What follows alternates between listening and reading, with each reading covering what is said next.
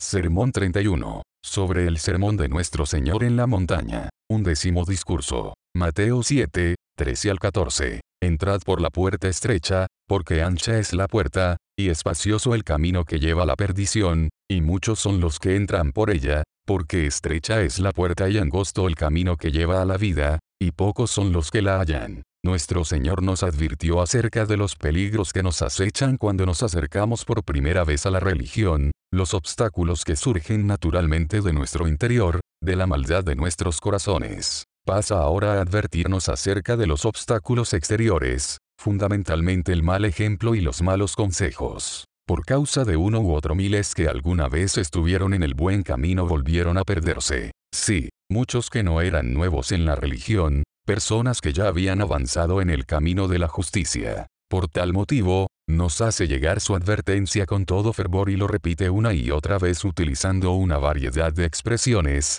para que de ningún modo lo pasemos por alto. Para prevenirnos efectivamente acerca del primero, dijo entrad por la puerta estrecha, porque ancha es la puerta, y espacioso el camino que lleva a la perdición, y muchos son los que entran por ella, porque estrecha es la puerta y angosto el camino que lleva a la vida, y pocos son los que la hallan, para protegernos en contra de lo segundo, los malos consejos, dijo, guardaos de los falsos profetas aquí consideraremos solo el primer aspecto. Dijo nuestro bendito Señor, entrad por la puerta estrecha, porque ancha es la puerta, y espacioso el camino que lleva a la perdición, y muchos son los que entran por ella, porque estrecha es la puerta, y angosto el camino que lleva a la vida, y pocos son los que la hallan, en primer lugar podemos advertir las características inseparables del camino al infierno, ancha es la puerta y espacioso el camino que lleva a perdición, y muchos son los que entran por ella. Y en segundo lugar, las características inseparables del camino al cielo,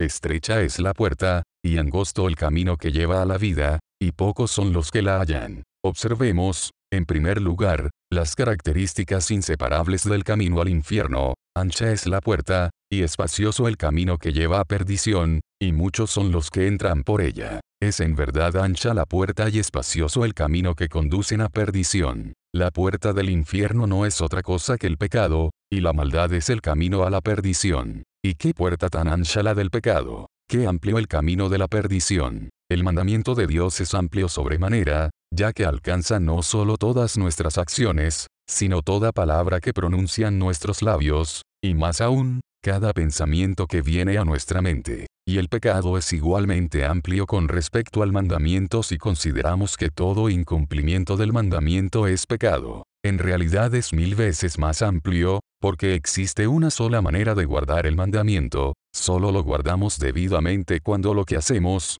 la forma en que lo hacemos y todas las circunstancias que lo rodean son correctas. En cambio, existen mil maneras de quebrantar cada mandamiento, así que esta es la puerta ancha sin lugar a dudas. Consideremos esto más detenidamente. ¿Qué enorme alcance tienen esos pecados originales, de los cuales derivan todos los demás, esos designios carnales que son enemigos de Dios, la soberbia, la obstinación y el amor por el mundo? ¿Es posible fijar sus límites? ¿Acaso no se encuentran diseminados en todos nuestros pensamientos? no forman parte de todas nuestras actitudes, no son la levadura que, en mayor o menor medida, leuda toda la masa de nuestros afectos, cuando nos examinamos detenida y honestamente, no descubrimos raíces de amargura que brotan continuamente contaminando y arruinando todo lo que hacemos, y cuán innumerables sus consecuencias en todo tiempo y nación, suficientes para cubrir toda la tierra de lugares tenebrosos llenos de habitaciones de violencia. Alguien sería capaz de contabilizar todos los malos frutos que ha dado,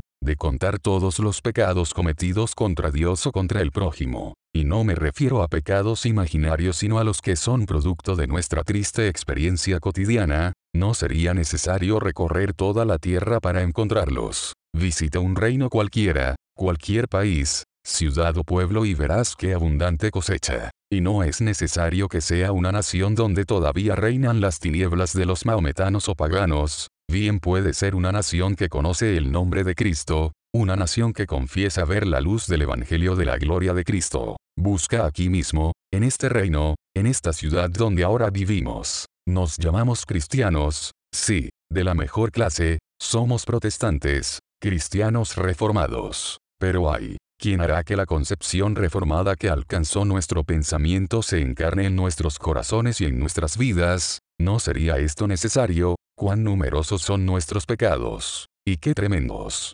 ¿Acaso no es verdad que día a día vemos cómo abundan a nuestro alrededor toda clase de hechos manifiestamente abominables? Pecados de todo tipo cubren la tierra como las aguas cubren el mar. ¿Quién puede contarlos? Antes bien, ve y cuenta las gotas de lluvia, o las arenas a la orilla del mar. Así de ancha es la puerta, así de espacioso es el camino que lleva a perdición. Y muchos son los que entran por esa puerta, muchos van por ese camino, casi tantos como los que entran por la puerta de la muerte, como los que se hunden en las cámaras de la muerte. No podemos negar, tampoco podemos aceptarlo sino con pena y vergüenza, que aún en este país que se considera cristiano, la mayoría de las personas de todo sexo y edad, de toda profesión y ocupación, de toda posición y nivel, alto y bajo, ricos y pobres, están siguiendo el camino de la perdición. La gran mayoría de los habitantes de esta ciudad viven en pecado en el momento presente, quebrantando visible y habitualmente la misma ley que confiesan observar.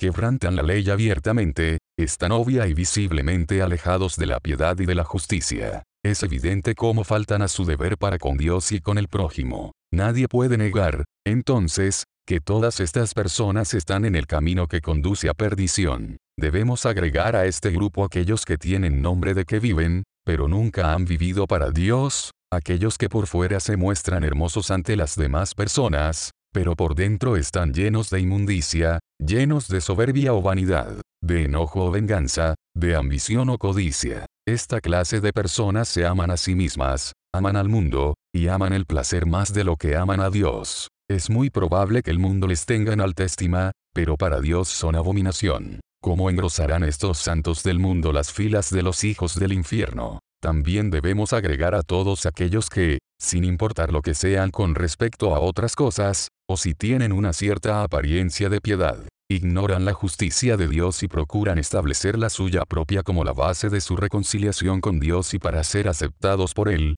y no se han sujetado a la justicia de Dios. Si consideramos todos estos elementos en su conjunto, cuán terriblemente cierta es la afirmación de nuestro Señor ancha es la puerta y espacioso el camino que lleva a la perdición, y muchos son los que entran por ella, no se refiere esto solamente al vulgo, a los pobres, a la parte vil y necia de la humanidad, sino también a hombres eminentes en el mundo, hombres que poseen muchos campos y numerosas yuntas de bueyes. Por el contrario, muchos que el mundo juzga sabios según la carne, muchos poderosos que poseen poder, coraje, riquezas, muchos nobles son llamados. Son llamados a transitar el camino ancho por el mundo, la carne y el diablo, y no desoyen ese llamado. Sí, cuanto más altos se elevan en poder y fortuna, más bajos se hunden en la maldad.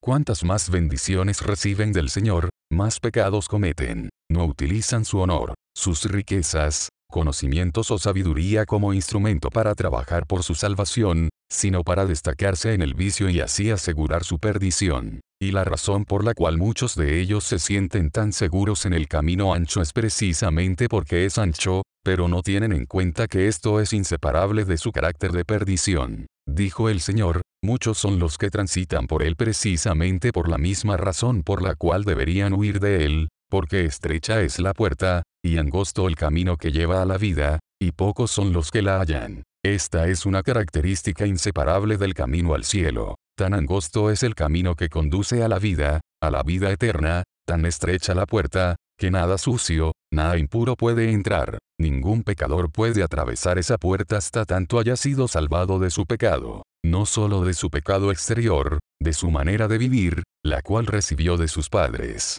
No alcanza con que haya dejado de hacer lo malo y aprendido a hacer el bien. No solo debe ser salvo de todo obrar pecaminoso y de todo hablar mal y en vano, sino que debe cambiar en su interior, renovarse completamente en el espíritu de su mente. De otro modo no podrá atravesar la puerta de la vida, no podrá entrar en la gloria. Porque angosto es el camino que lleva a la vida, el camino a la santidad universal. Es sin duda angosto el camino hacia la pobreza de espíritu, la mansedumbre, el hambre y la sed de justicia. Es angosto el camino de la misericordia, del amor verdadero, de la pureza de corazón, de la pacificación, de soportar toda clase de mal por causa de la justicia. Pocos son los que lo hallan. Ay, cuán pocos encuentran siquiera el camino de la justicia de los paganos, cuán pocos hay dispuestos a no hacer a otros lo que no quieren que les hagan a ellos, cuán pocos pueden presentarse ante Dios libres de toda injusticia o falta de amor, cuán pocos son los que no han pecado con su lengua,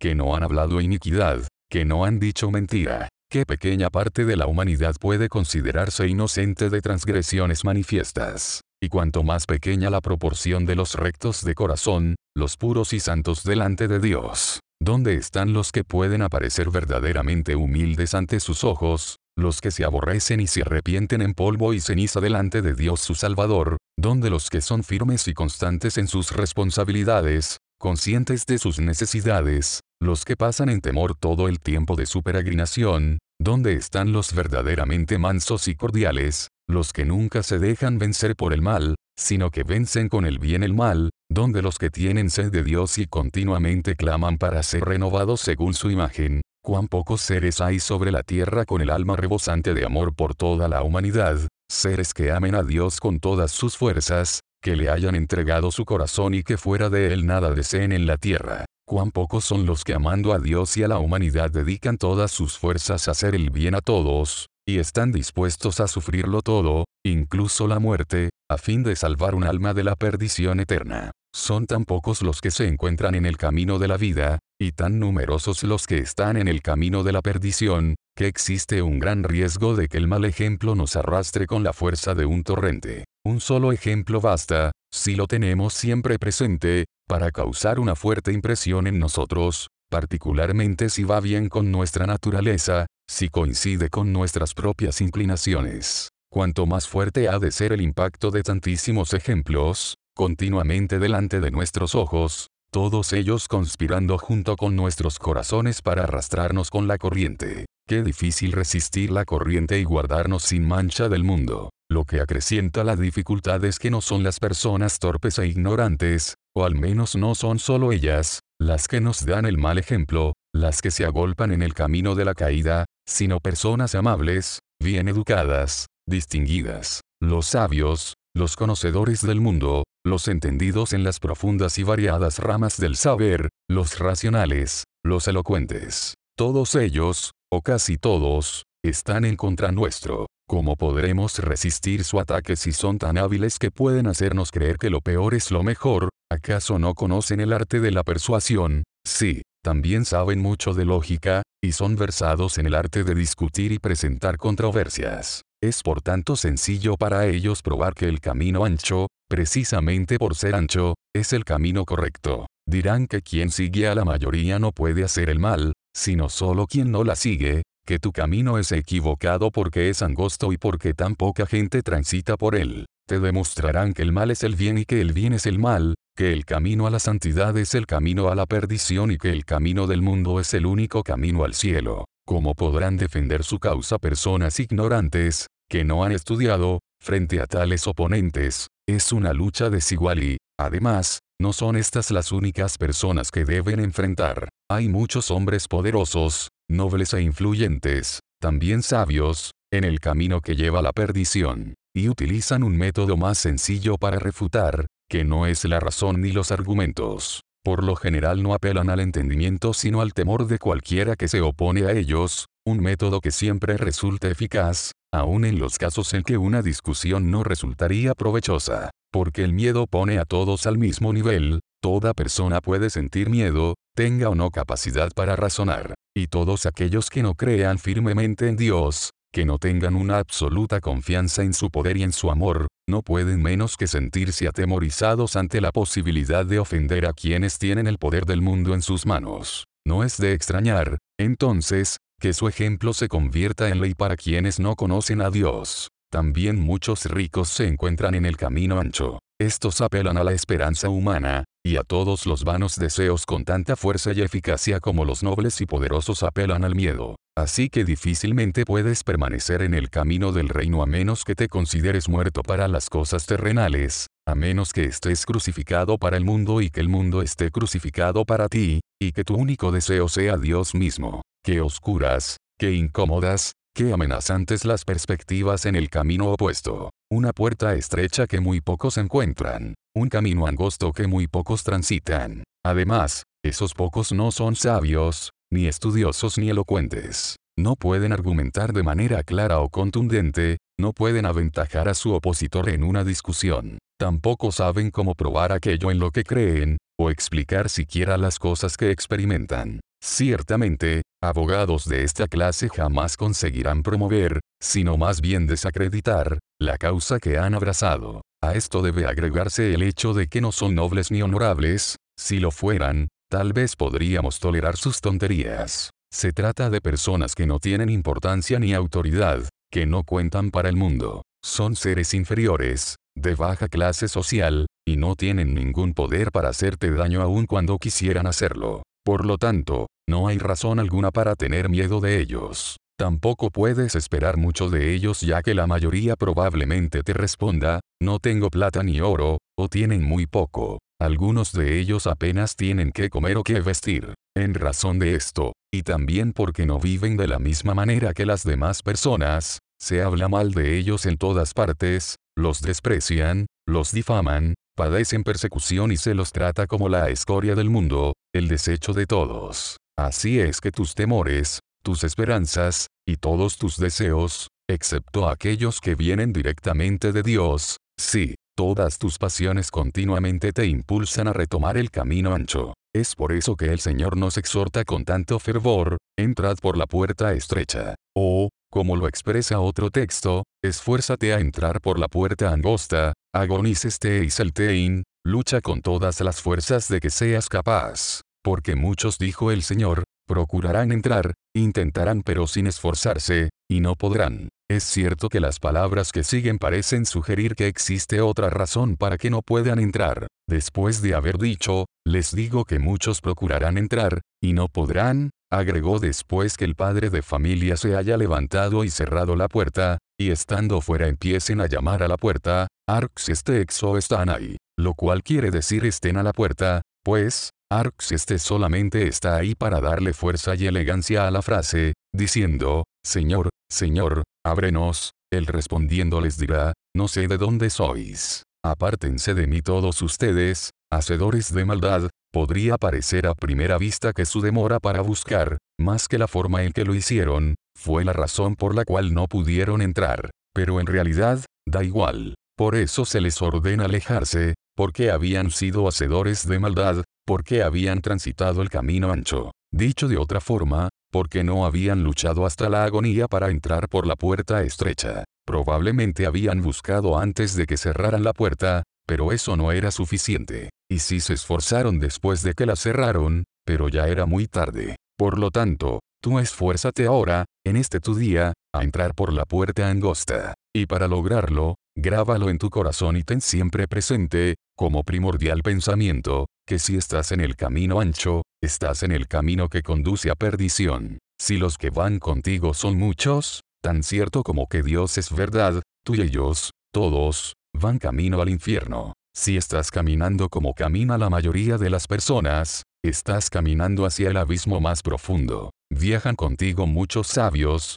muchos ricos, muchos nobles y poderosos. Esta es la señal, no necesitas ninguna otra, de que no lleva a la vida. Antes de entrar en detalles, he aquí una regla breve, simple e infalible, en cualquier cosa que te propongas hacer, si no eres diferente serás condenado. El camino al infierno no tiene nada especial, pero el camino al cielo es algo muy diferente. Si te acercas tan solo un paso hacia Dios ya no eres como las demás personas. Pero no te preocupes por esto, pues es preferible quedar solo que caer al abismo. Corre con paciencia la carrera que tienes por delante, aunque tus compañeros sean pocos. No siempre ha de ser así. Dentro de poco estarás en la compañía de muchos millares de ángeles, de la congregación de los primogénitos, de los espíritus de los justos hechos perfectos. Ahora entonces, esfuérzate por entrar en la puerta angosta, profundamente convencido acerca del inmenso peligro en que se encuentra tu alma si estás en el camino ancho. Si no tienes pobreza de espíritu y no vives esa religión interior que la multitud, los ricos, los sabios tienen por locura, esfuérzate por entrar, sintiéndote atravesado por el dolor y la vergüenza de haber corrido durante tanto tiempo con esa multitud irresponsable, ignorando por completo, acaso despreciando, la santidad sin la cual nadie verá al Señor. Esfuérzate hasta la agonía con un temor santo, no sea que permaneciendo aún la promesa de entrar en su reposo, aún ese reposo que queda para el pueblo de Dios, tú no puedas alcanzarlo. Esfuérzate con todo fervor, con gemidos indecibles. Esfuérzate orando sin cesar, en todo tiempo, en todo lugar eleva tu corazón a Dios, y no le dejes descansar hasta que estés satisfecho cuando despiertes a su semejanza. En conclusión, esfuérzate por entrar por la puerta estrecha, no solo por medio de esta agonía del alma, con convicción, pena, vergüenza, deseo, temor, orando sin cesar, sino también ordenando tu camino, esforzándote por andar en los caminos del Señor, el camino de la inocencia, la piedad y la misericordia. Abstente de toda especie de mal, haz bien a todos, niégate a ti mismo, deja de lado tu voluntad en todo, y toma tu cruz cada día. Debes estar preparado para cortar tu mano derecha, sacar tu ojo derecho y echarlos de ti, para perder todos tus bienes, amigos, salud, todas las cosas que hay en la tierra, y así podrás entrar en el reino de los cielos.